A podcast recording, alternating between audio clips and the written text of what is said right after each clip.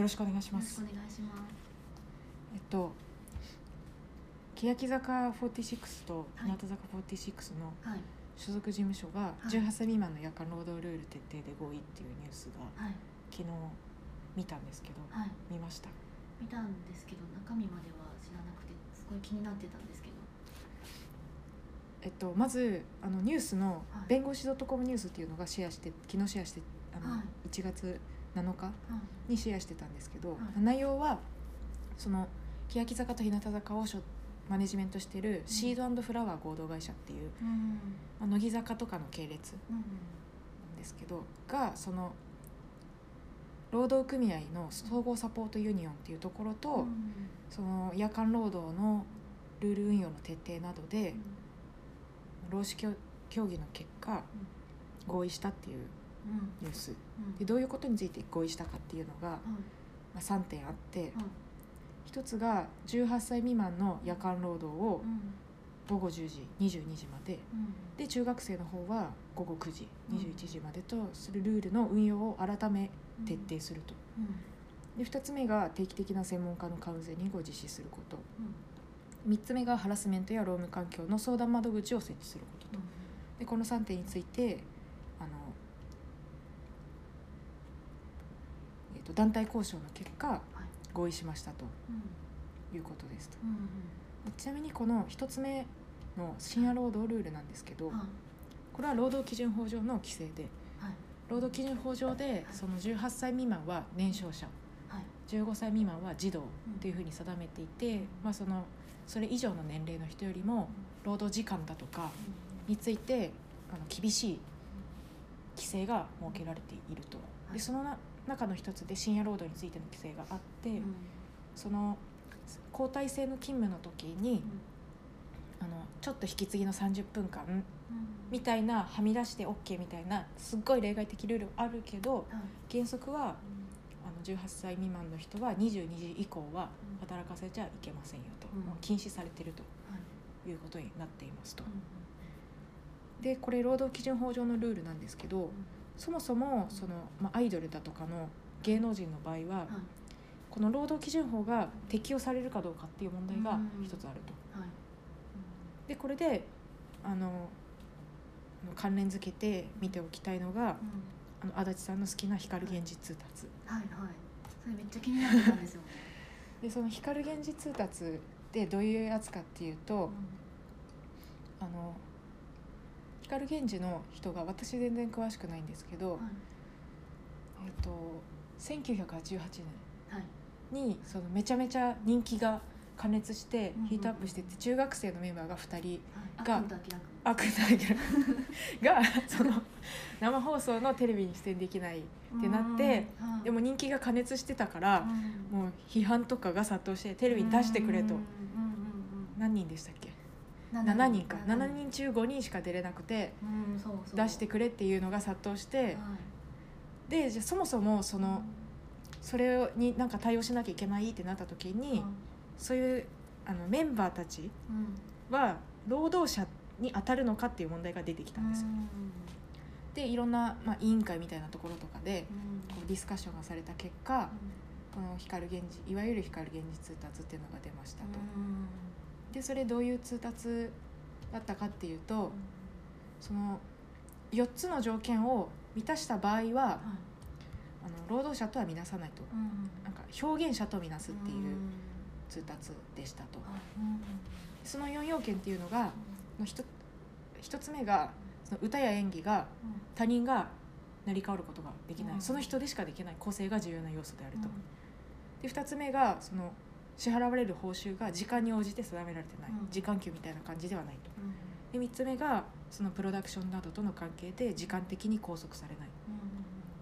あの一般的な従業員みたいな感じで朝の10時から夕方の7時まで月曜から金曜まで働いてくださいっていうような拘束形態じゃないと。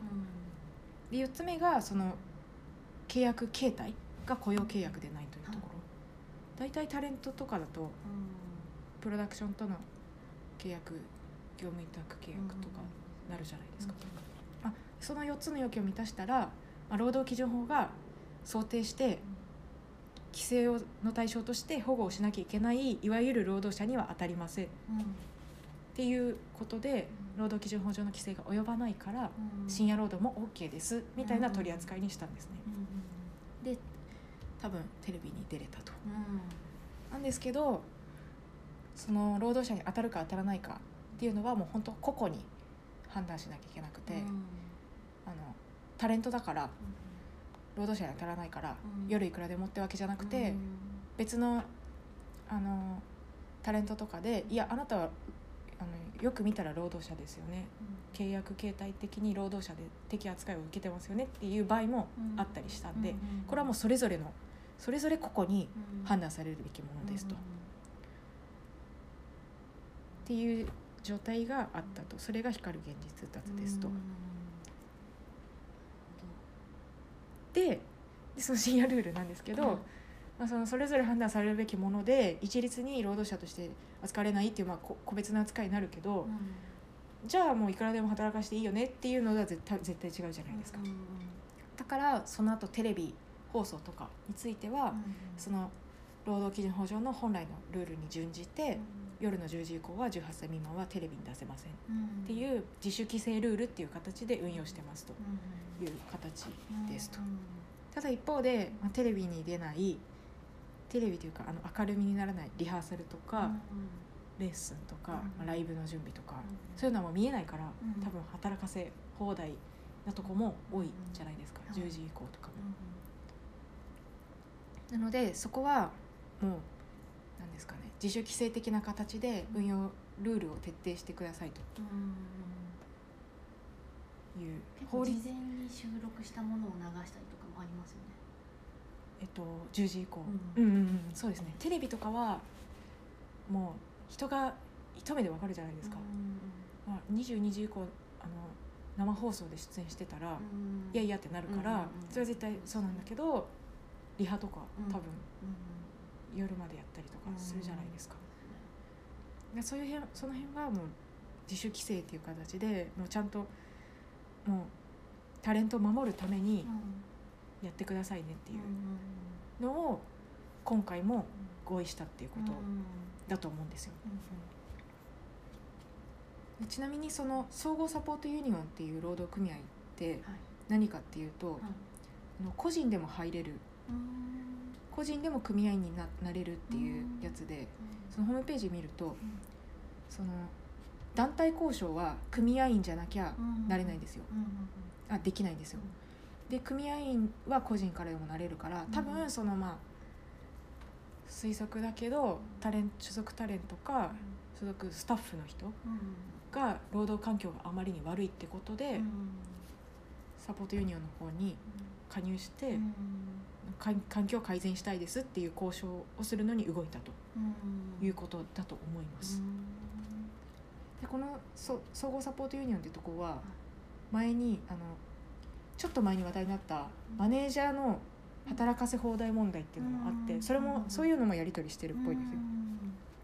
その裁量労働制っていう時間じゃなくて本人の裁量に委ねてるから時間に対してじゃなくてうん。成果に対して支払うよっていうやつだけどマネージャーって実質時間的拘束されてて裁量労働制の対象じゃないよねと。で裁量労働制の対象じゃないってことは時間に対してしっかり時給残業代払わなきゃいけないからそれを払ってないってことは未払いだよねと。